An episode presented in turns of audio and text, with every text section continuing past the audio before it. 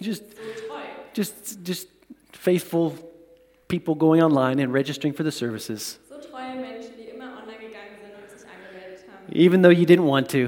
Auch wenn ihr es nicht gewollt habt. Thank you for doing it. But you don't have to do it anymore. Ihr müsst nicht mehr machen.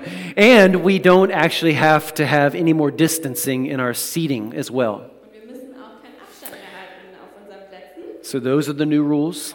Das sind die neuen Regeln. And so it's going in a good direction. Well, we asked you guys a couple weeks ago, what questions do you have? This is a series we try to do almost every year. And so it's a series we call You Asked For It. Das ist eine Serie, die wir nennen Du hast gefragt. Just trying to give uh, just us as a church the opportunity to feel the pulse of what, uh, what, are, the, what are the questions that you're, that you're, uh, you're dealing with. And so thank you for taking part and thank you for your results. I mean, we had individual specific questions like why does God allow suffering? One person, I believe, asked the question about aliens. Are there ali- aliens? Jemand hat auch gefragt, gibt es Aliens? And uh, good question, Eine gute Frage. but only one, one person asked that question. Uh, but it's, it's still a good question. Uh, also, questions about depression, Das waren auch Fragen über Depressionen, uh, prophecy, biblical prophecy. Uh, but those didn't make the top of the list this year. Aber du haben es nicht an den, die obere Part der Liste geschafft dieses Jahr. But they were on the list last year. Aber sie waren letztes Jahr auf der Liste. And so I just want to encourage you guys. Last year, around this time, we, we, we, we handled the topic of prophecy, Und ich möchte dich ermutigen, letztes Jahr haben wir das Thema Prophetie behandelt, depression. Why, does God allow suffering? warum Gott Leid zulässt. And so it's always interesting to kind of see the responses according to our time now. Und es er ist immer interessant, die Antworten zu sehen. And, and, to rec- and to recognize how our responses are affected by current events, by what's happening in our world. Und zu sehen, wie diese Antworten ähm, bei, beeinflusst werden von den Sachen, die gerade Just the topics that people are, the topics that people are dealing with right now. einfach die Themen, mit denen Leute sich gerade beschäftigen. You know, the Bible is, is not, it's not a self, uh, self-help book with, with all the answers to every specific question of life. Now, I'm saying that carefully. For instance, uh, uh, should I buy a cat or a dog? And the answer is? I'm sorry, what, what is the answer? It's eindeutig. It's a dog, right? That's right. Well, well, welcome to Church of the Open Door. We actually have both. but the dog is, is still up here. Just, just saying. It, it's actually in the Bible. I, I'm sure there's a verse in chapter somewhere. Dogs are better than cats. Anyways, but the Bible is not only a book just full of, of good counsel, but above all, it is meant to lead us to the wonderful counselor. Und die Bibel ist nur, nicht nur ein Buch voller toller Ratschläge, sondern es leitet uns zu. Jesus was described, I think it's in, in, in, Luke, uh, he's described as the wonderful counselor, Jesus wurde beschrieben als dieser the Prince of Peace. How many need a Prince of Peace right now? How many need a wonderful counselor? And so the Bible is meant to point us towards him. Because as long as we look to him, he's always going to be the source of every bit of counsel we need.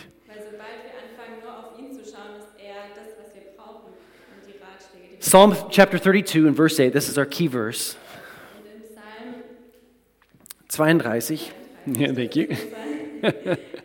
he said, he, said, he says this God, God tells us, He says, I will guide you and along the best pathway for your life. I will counsel you and I'll watch over you. Ja, in Psalm 32, unser der Leitvers heißt es, ich will dich unterweisen und dir den Weg zeigen, den du gehen sollst. Ich will dich beraten und immer meinen Blick auf dich richten. I'm just so thankful. He sees us right now. So In, in, another translation, it says, He watches over you with a loving eye. Und in einer anderen Übersetzung heißt es, er schaut über uns mit einem liebevollen Auge. That's the God of the Bible. Das ist der Gott der Bibel. He loves you and He watches over you. Er liebt dich und er schaut über dich. And at the same time, He gives you counsel. Und gibt dir Ratschläge auch zu And so, and so I can't wait to teach about today's topic, but I just want to say this that uh, today's topic was one of the top four. Und ich kann es nicht abwarten, heute über das zu sprechen, aber ich will euch sagen, das ist eines der vier Themen, die wir besprechen It wasn't the top, and that topic we're going to handle next week. I'm going to tell you right now what it is because it's so important, especially right now. And in, the, the, in, in German, we'd say Beruf und Berufung. Well, job, job versus calling. Job versus calling. And it is such an important topic, especially after two years of COVID. Und es ist so Thema, vor allem nach zwei Jahren A lot of people did a lot of soul searching. Viele Leute haben ihre Seele durchsucht. And so I, I am so looking forward to teaching on this. What, what is God's will for my life now? Und ich schaue, ja, freue mich so sehr darüber zu sprechen, was ist Gottes Wille für mich jetzt. But I was convinced that we need to start with this topic today. I'm going to teach about faith. Aber ich war überzeugt, dass wir damit heute starten sollen. Ich It was. It was the, one of the top two or three. Es war eines der Top 2 oder 3, Just teach us about faith. So I'm going to do my best in one Sunday. it's, a, it's, a, it's, a, it's a mammoth subject. And so I will tell you now that after Easter, we're going to do a whole series on faith. And, and, and we're calling what are we calling it? We're calling it Live Like No One Else. But today I'm going to start in Hebrews chapter 11. Und heute möchte ich in Hebräer And the writer of Hebrews, he, he asked this question What is faith then? What is faith? It is an expect. I'm going, to, I'm going to read this in English, the German's up here. What is faith then? It is an expecting the fulfillment of what one hopes for. I hope for cell phones to stop ringing. I'm just kidding. Just kidding. No, nobody look around. Nobody looking around. Just look at me. Schaut mich an. What is faith then? It's an expecting the fulfillment of what one hopes for, of being convinced of the reality of invisible things. Actually, I actually took the, the German translation from the Neue Genfer Übersetzung. I'm going to translate it in English. Ich habe die Übersetzung von der neuen Genfer Übersetzung genommen und es Just, I, I love this translation in German. Ich liebe diese deutsche Übersetzung. And I heard this quote uh, from a movie a couple years ago that seeing is not faith, faith is seeing. Seeing is not faith, faith is seeing. But not here, here. Verse 2 Because our ancestors had this faith, God testifies very favor- favorably to them in the scriptures. How can we understand what the, that the world came into being through God's word? We understand it not here, but through the word, through faith. Through it, we realize that the visible has its origin in what is not seen. Verse 6 And without faith, it is impossible to please God. Very important. Whoever wants to come to God must believe that He exists and that He rewards those who sincerely seek Him. After years of pastoring and leading people, I have come to recognize when I, I, I can tell if a person is really sincerely seeking after God. Nach den vielen Jahren, wo ich jetzt Pastor bin, ich kann wirklich spüren, wenn jemand aufrichtig nach Gott And it's, it's important that we seek Him with our whole hearts. Es ist so wichtig, dass wir ihn mit unserem ganzen Herzen suchen. Not, not just like, God, if you're there, show me. Nicht einfach nur, Gott, wenn du hier bist, dann zeig's mir. No, he says he will reward us if we seek him with our whole heart. Er er wird uns ja dafür belohnen, wenn wir uns ihm aufrichtig suchen. I mean, I ask myself this question why does God use certain people more than others?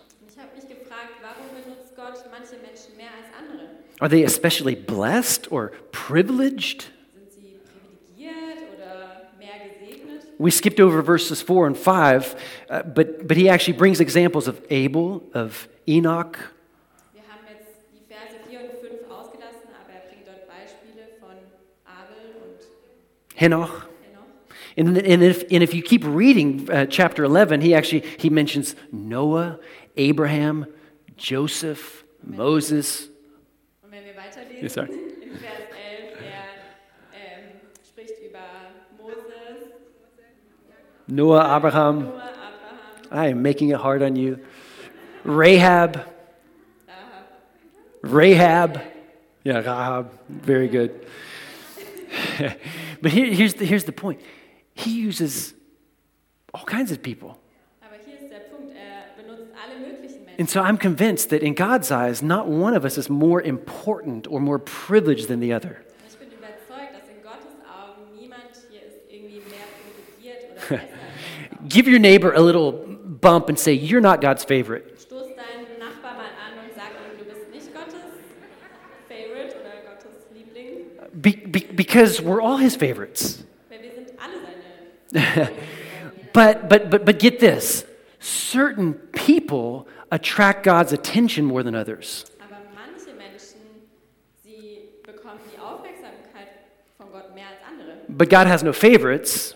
Aber er hat keine He used shepherds, he used, uh, he used kings, he used queens, Er hat benutzt, Könige, he used prostitutes. Er hat sogar It's in, it's in the word.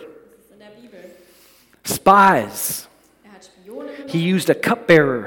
Er hat einen Fishers. Fischer. He used a carpenter. Er einen Doctors. Doktoren. How do we live by faith? Wie leben wir oder wie wandeln wir im Glauben? Because the answer is essential if you want to get God's attention.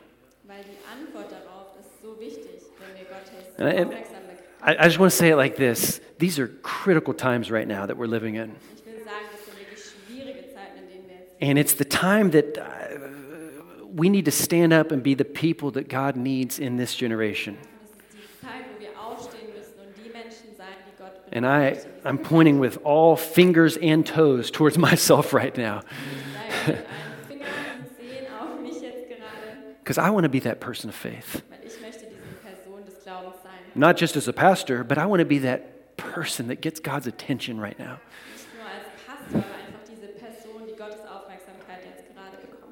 The world needs people of faith. This world needs you and I.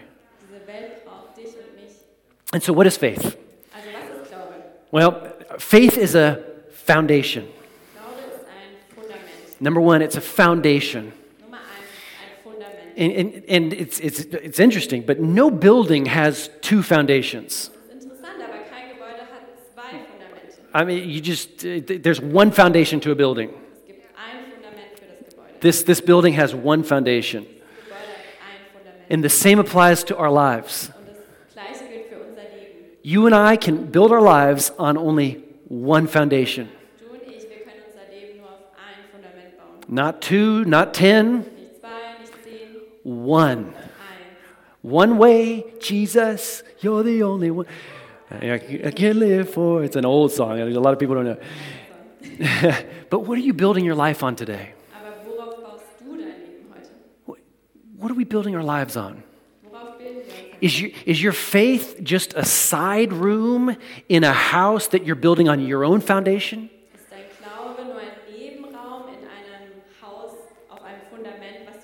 Or are you building on the firm foundation? Oder bildest du es auf dieser starken, auf diesem starken Fundament? Like, like Jesus said in Matthew chapter 7. So wie Jesus in Matthäus He said, Anyone who listens to my teaching, follows it, is wise, like a person who builds a house on solid rock. Matthäus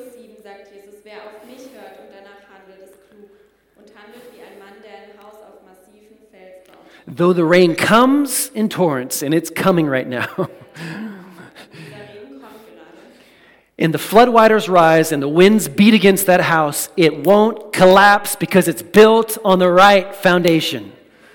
Auch wenn der Regen in Sturzbächen vom Himmel rauscht, das Wasser über die Ufer tritt und die Stürme an diesem Haus rütteln, es wird nicht einstürzen, weil er auf Fels gebaut ist. Amen. So we're building on the rock solid faith in Jesus Christ. If you're with me, say amen. It's, it's, it's what we have to do. I just, I just felt compelled just to come and encourage us today. I almost feel like, like two years ago, like some of our first Sundays when COVID started, just to remind us to, to, to keep standing on that firm, solid foundation, your faith. So faith is a foundation, and faith is a compass.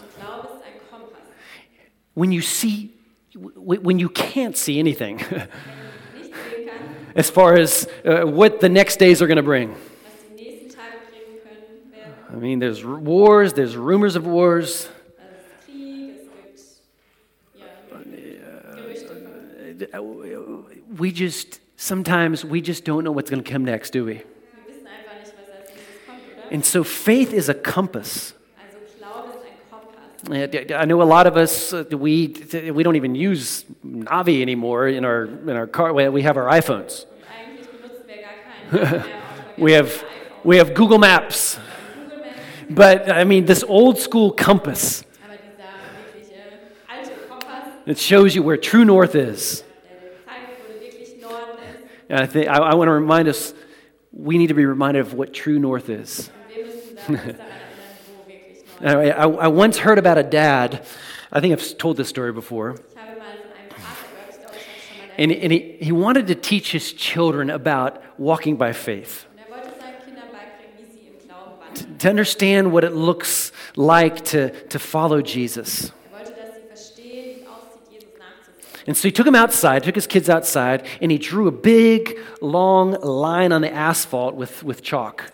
Er hat sie rausgenommen auf die Straße und hat eine große, lange Linie mit Kreide auf dem Boden gemalt. Yeah, about 20 meters, a big, long, straight line.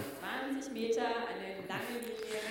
And then he looked at his kids and he said, okay, okay, if you can make the journey along this white line with your eyes blindfolded, Und der Vater hat zu den Kindern gesagt, okay, wenn ihr diese Linie langlaufen könnt mit euren Augen verbunden, and even if you finish, finish up after the 20 meters and you at least have one foot on the white line und wenn ihr nach diesen 20 Metern ankommt und immer noch einen Fuß auf der Linie habt, with a, with a blindfold on, mit einer Augenbinde an, I'll give you 20 euros, said the dad. And so his kids are like, oh, okay, 20 euros. Die Kinder waren, 20 Euro. But then try after try after try, they were blindfolded, they couldn't do it. Aber sie haben es versucht und versucht und sie hatten die Augenbinde an, sie konnten es einfach. They were, they were either to the right, to the left of the white line, Sie waren entweder links oder rechts von dieser Linie. because it's pretty much impossible. Ich fand, das ist eigentlich unmöglich. And I think the longer we go Und je länger wir gehen and we don't have that sure foundation or that compass on the inside of us, und wir haben nicht dieses sichere Fundament und diesen Kompass in uns, it's going to be impossible to stay the straight and narrow. dann wird es unmöglich sein, auf dieser geraden So then he, so then he brought him in and he sat him down and he began to teach him bi- biblical truths. Und dann hat er einen Mann genommen und ihm, ja, er hat sich hin, hingesetzt und ihm biblische Wahrheiten beigebracht. Proverbs 14, verse 12. There is a path before each person that seems right, but it ends in death. Und in Sprüche 14, Vers 12 heißt es, mancher Mensch hält seinen Weg für den richtigen, So he's- am Ende führt ihn in den So he was teaching his, his kids that there, there's a right path. Er hat seinen Kindern beigebracht, dass es da einen richtigen Weg gibt. And then in John chapter 8, verse 12, Und in Johannes Jesus said, I'm the light of the world. If you follow me, you won't have to walk in darkness because you will have the light that leads to life. Und er sagt, wenn ihr mich habt, ähm, ich bin das Licht der Welt. Wenn ihr mir nachfolgt, werdet ihr nicht in der Dunkelheit wandeln, sondern das Licht des Lebens haben. And so he's our compass. Und er ist unser Kompass. And we need him desperately. I know that a lot of us, we, we know this, okay, I know faith is a foundation, faith is a, it's a compass, I know that.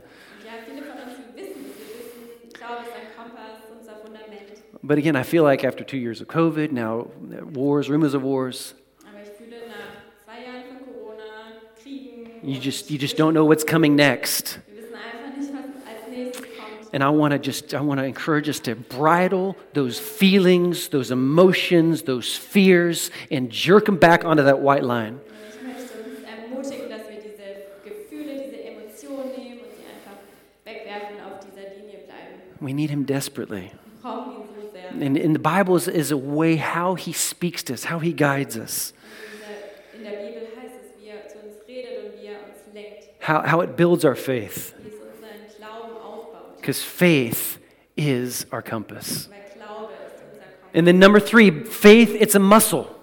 Und Nummer drei, der Glaube ist ein Muskel. And this is the only one of those three points I'm bringing today where we actually have to work at it.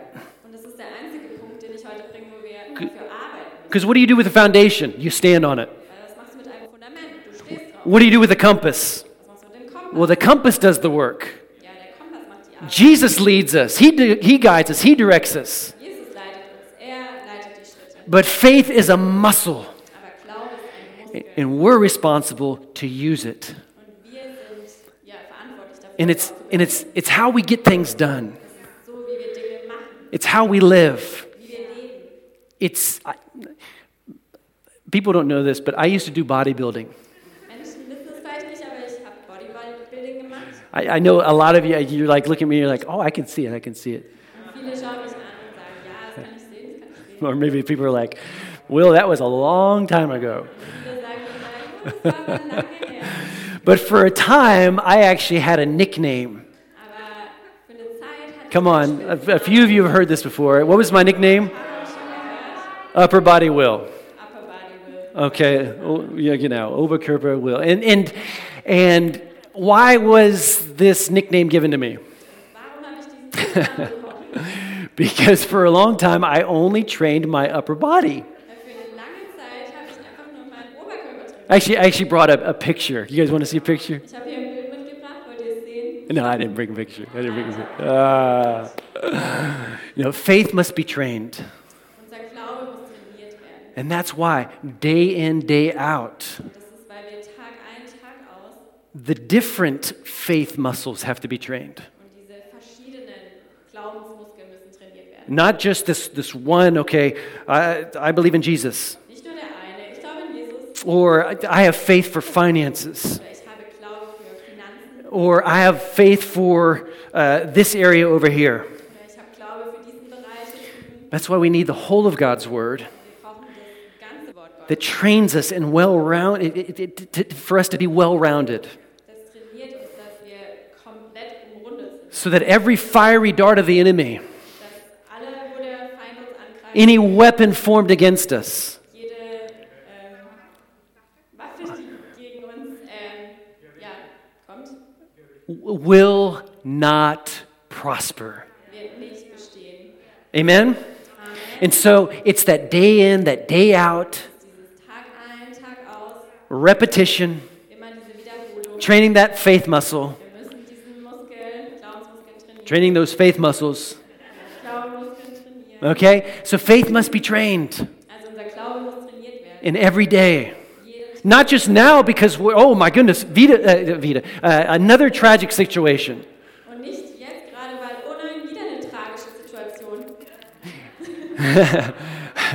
Do it if you haven't done it, but don't be surprised if your faith is weak in that area. Mach's, wenn du es noch nicht getan hast, aber sei nicht überrascht, wenn dein Glaube schwach ist in diesem Bereich. Acts 17 For in him we live, we move, we have our being. In Apostelgeschichte 17 heißt es, denn in ihm leben wir und bewegen uns und sind wir. Melanie and I, uh, years ago, we actually led the youth in our church. Und Melanie und ich, wir haben vor ein paar Jahren die Jugend hier in der Kirche geleitet. And just, just an example of the way that we stretched our faith and we grew in our faith as, as we were leading youth. Years ago, we started our first summer camp. It's called Camp 4. Und vor Jahren Camp vor. By the, by the way, young people, we're in parents, we're about this close to booking a place for Camp 4 this year.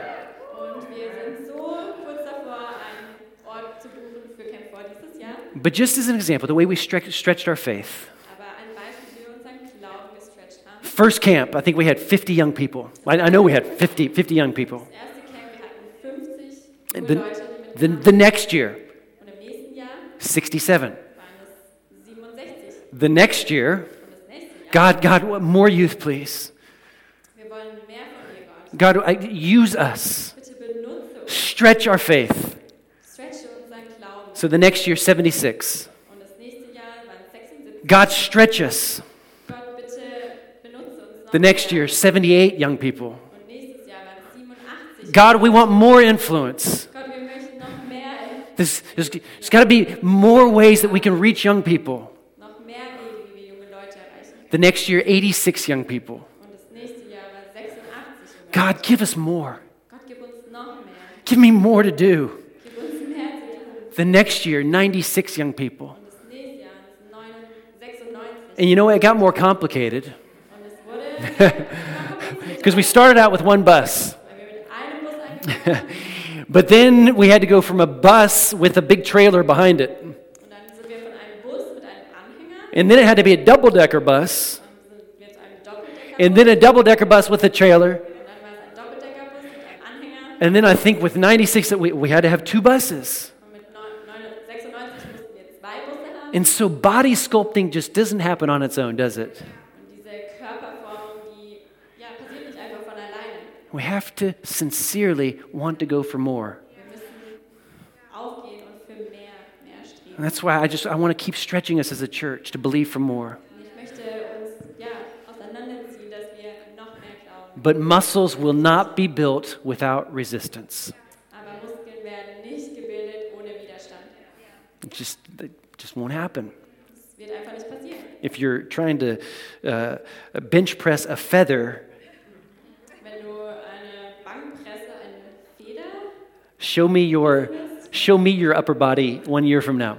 zeig mir deinen Oberkörper ein. Jahr jetzt. Muscles need to grow with resistance. James 1 When troubles of any kind come your way, consider it an opportunity for great joy, for, for you know that when your faith is tested, your endurance has a chance to grow. In Jakobus 1, Vers 2 und 3 heißt es, ihr wisst ja, dass ihr durch solche Bewährungsproben für euren Glauben Standhaftigkeit erlangt. Die Standhaftigkeit wiederum soll zu einem vollkommenen Werk führen. Ihr sollt in jeder Hinsicht zur Reife kommen. So let it grow. For when your endurance is fully developed, you'll be perfect or mature and complete, needing nothing.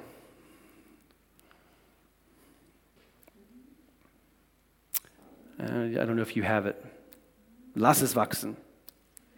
Lasst es wachsen. Amen. How do we live by faith? Wie leben wir oder wie wandeln wir im Glauben? Okay, we talked about what faith is, but how do we live by faith? Wir haben darüber geredet, was Glaube ist, aber wie wandeln wir im Glauben? Number one, do what God does. What does God do? Well, what has He done? Acts chapter 10, here's an example.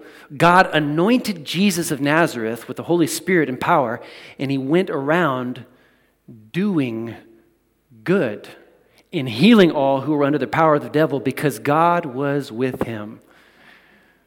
In Apostelgeschichte 10 heißt es, Jesus aus Nazareth, der von Gott versprochene Retter, ist von Ort zu Ort gezogen. Er hat überall Gutes getan und alle geheilt, die der Teufel in seiner Gewalt hatte, denn Gott selbst hat ihm seine Macht und den Heiligen Geist gegeben. Gott stand bei ihm. But that's the point. You might say, I, I'm not Jesus. Aber das ist der Punkt. Du sagst vielleicht, ich bin doch nicht Jesus. I'm just Joe. Ich bin doch nur Max Mustermann. I, there you go. I'm Joe Schmo. or how about this one? Aber was ist damit? Peter could have said, I'm just a fisher. Petrus hätte sagen können, ich bin doch nur ein Fischer. I can't do anything. Ich kann doch nichts tun. Jesus said, I tell you the truth. Anyone who believes in me will do the same works I have done, and even greater works.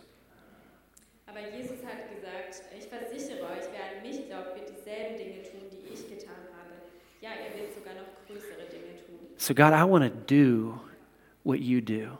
Also Gott, ich will tun, was du tust. I want to do good works. Ich gute Dinge tun. This is a time for good works. Es ist eine Zeit für gute, gute Taten. And good works can look different in different situations. Und gute Taten können anders aussehen in anderen You're, you're, you're training that faith muscle in that moment when you're in a conversation with your coworker. Und du trainierst den Glaubensmuskel, wenn du mit deinem Arbeitskollegen im Gespräch bist. There might be all kinds of things raging on the inside of you Da sind alle möglichen Dinge, die in dir aufkommen. fears, but because faith is your compass, Aber weil Glaube dein Kompass ist, you're doing a good work by encouraging your coworker. tust du eine gute Tat, weil du deine Arbeitskollegen ermutigst. Let me tell you who I am turning to right now.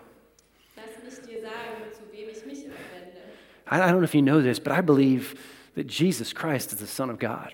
Ich weiß nicht, ob du es gemerkt hast, aber ich glaube, dass Jesus Christus der Sohn ist. And I know it might sound crazy, but I just I feel I feel like carried by him. That's a good work. Amen. Number 2, how do we live by faith? Be how God is. But is is that possible? If God is in you, it's possible. Wenn Gott in dir lebt, dann ist es möglich. And I want to remind us all that he actually expects it of us Und ich möchte uns erinnern, dass er es von uns erwartet, to be like he is. zu sein, wie er. He even says in 2 Corinthians, he says, all of us who have, who have had that veil of, of sin removed, we can now see and reflect the glory of God. In 2. Korinther heißt es, wir alle aber stehen mit unverhülltem Gesicht vor Gott und spiegeln seine Heiligkeit wider. And the Lord, who is the Spirit, makes us, here it is, more and more like him as we're changed into his glorious image. Der Herr verund- verändert uns durch seinen Geist, damit wir ihm immer ähnlicher werden und immer mehr Anteil an seiner Herrlichkeit bekommen. And so do the things that he does, be the way that he is. Und tu die Dinge, die er tut und sei so, wie er. Well, that sounds easy, Pastor Will. I've been trying that my whole life. Keep doing it. Keep staying on that straight white line. Don't abandon your faith. Keep standing on that same foundation. Keep, keep training that muscle. And then, number three, how do we live by faith? Talk like God talks. Spreche, so wie Gott spricht. Luke chapter 17. If you had faith, even as small as a mustard seed, you could say to this mulberry tree, Be uprooted and be planted into the sea, and it would obey you. In Lukas 17, Vers 6 heißt es, wenn euer Glaube nur so klein wäre wie ein Senfkorn, antwortet der Herr, könntet ihr zu diesem Baum sagen, du sollst dich entwurzeln und ins Meer werfen, und er würde euch gehorchen. Now, now, let me, let me just say this. Not even Jesus did that. Nicht nur Jesus hat es getan, It, so I don't believe that, that Jesus is teaching us to start talking to trees that they uproot.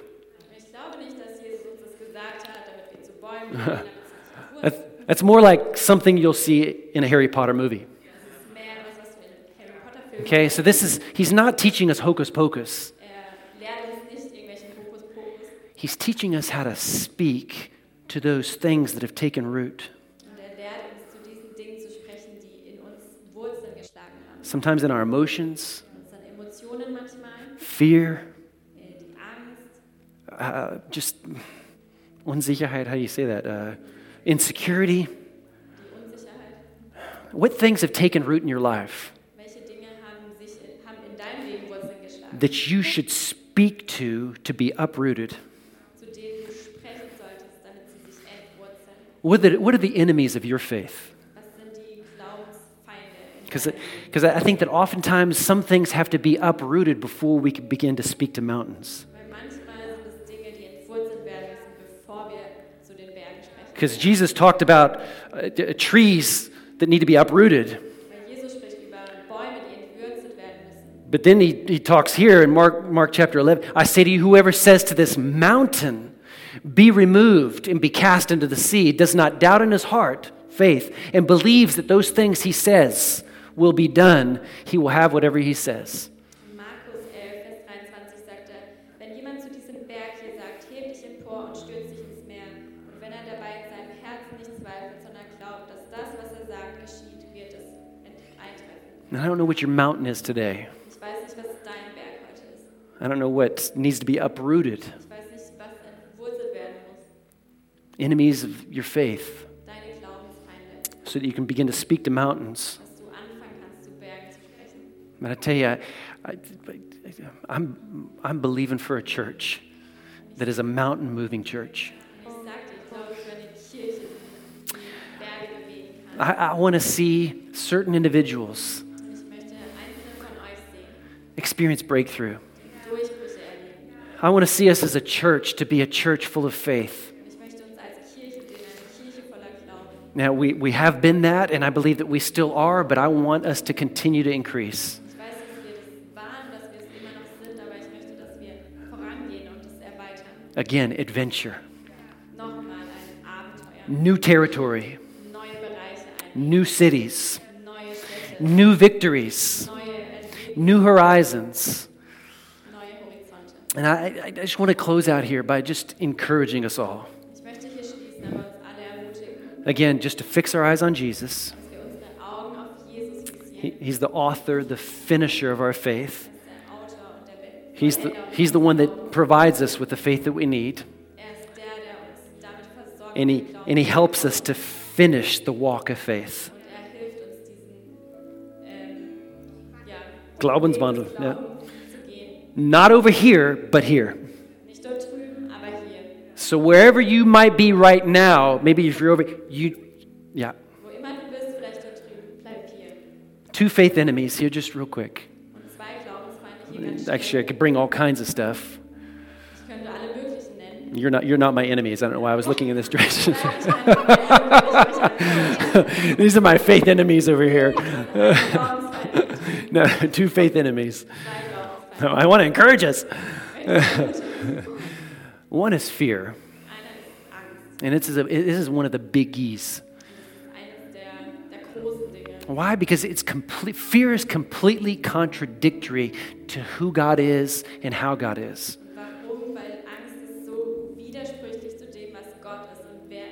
That's why Jesus, time and time again, he says, Fear not, have faith, just believe. I have everything under control. Fear not. It's a big enemy of faith. And God says, He is love. Und Gott sagt, er ist die Liebe. 1 John chapter 4 such love has no fear because perfect love expels all fear. If we're afraid, it is for fear of punishment. And this shows that we have not fully experienced his perfect love. In 1. Johannes heißt es, Gott ist Liebe. Die vollkommene Liebe vertreibt alle Angst. Wer noch Angst hat, rechnet mit Strafe und das zeigt, dass seine Liebe in uns noch nicht vollkommen ist. And so faith, an enemy of, uh, sorry, fear, an enemy of faith. Also die Angst ist ein Glaubensfeind. And then the second one, I just, ah, I just felt compelled because I've been dealing with this one.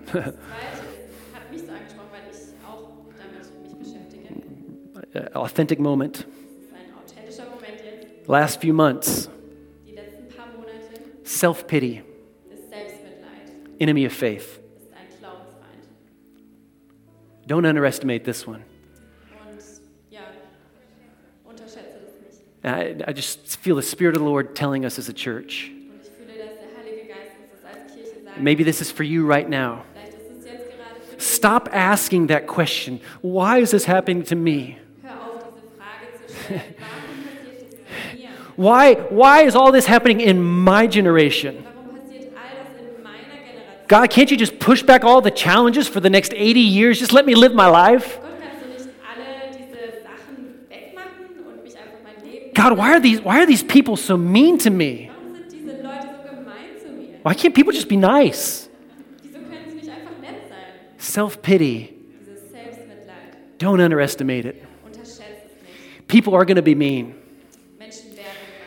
Uh, there are going to be challenges. But see, Jesus said, I have overcome all of it. And so let that muscle just get trained right now. Self pity is an enemy of vibrant faith. Don't get trapped into this self pity party. Lass dich darin nicht gefangen nehmen in dieser Selbstmitleidsparty. Me- Melanie and I, last few months, we, we've had some self pity parties at home. You should come visit us. Melanie und ich hatten ein paar Selbstmitleidspartys. Ihr solltet vorbeikommen. Why are people being so mean? but Eugene Peterson said this Aber Eugene hat das gesagt. He said, Self pity is an incapacity, a crippling emotional disease that severely distorts our perception of reality.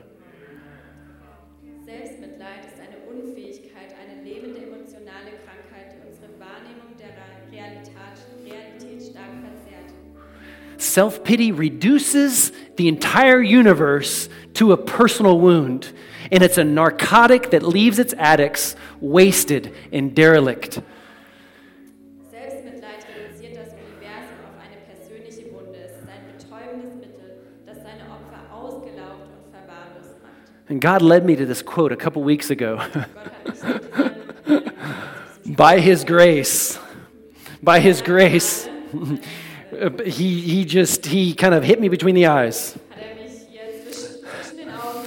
and woke me up from my party meiner Selbstmitleidsparty aufgeweckt. and that's why acts chapter 4 oh lord hear their threats and give us your servants great boldness that means fearless in preaching your word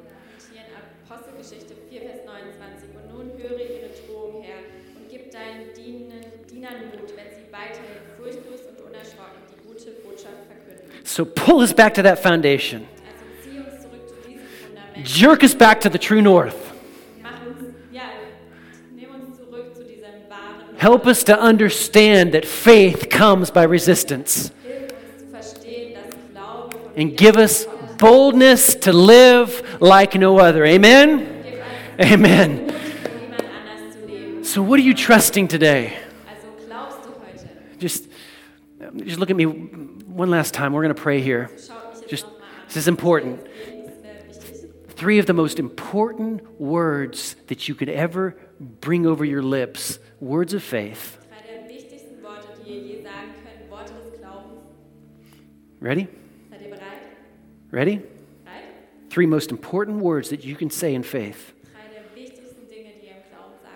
I trust you. Ich I trust you. Ich vertraue dir. Why don't you just say that right now in your own language? Sagt es jetzt einfach in eurer Sprache. Father, we trust you. Herr, wir, wir vertrauen dir. And part of that prayer is the fact that you're our Father.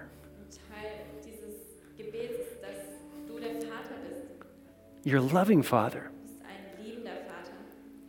You want the best for us. Du bist das Beste für uns. But it is uh, a broken world Aber es ist eine zerbrochene Wel- Welt, in der wir leben. that you've called us to. Dass du, wo du uns berufen hast zu sein. And so people are going to be mean. Also Menschen werden gemein sein. Situations are going to be hard. Die Situationen werden hart sein. But we trust you. And we thank you, God, that we can trust you, Und wir danken dir, Gott, dass wir dir vertrauen können. that you are trustworthy. leise reinkommen. One, two, three, bridge. And Father, my prayer for everybody here is that, that you would be the source of hope, that you would fill us completely with joy and peace because we trust in you. Und ich bete hier, dass du unsere Hoffnungsquelle bist, dass du die Menschen hier mit Hoffnung und Freude und Liebe füllst. Because then we're going to overflow with confident hope.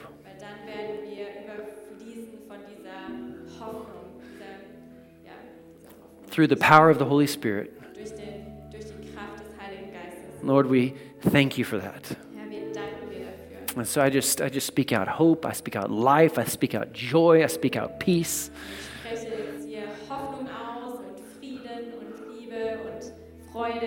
Whichever one of those you need to just lean on right now as your compass. Jesus is your Prince of Peace. Father, we love you.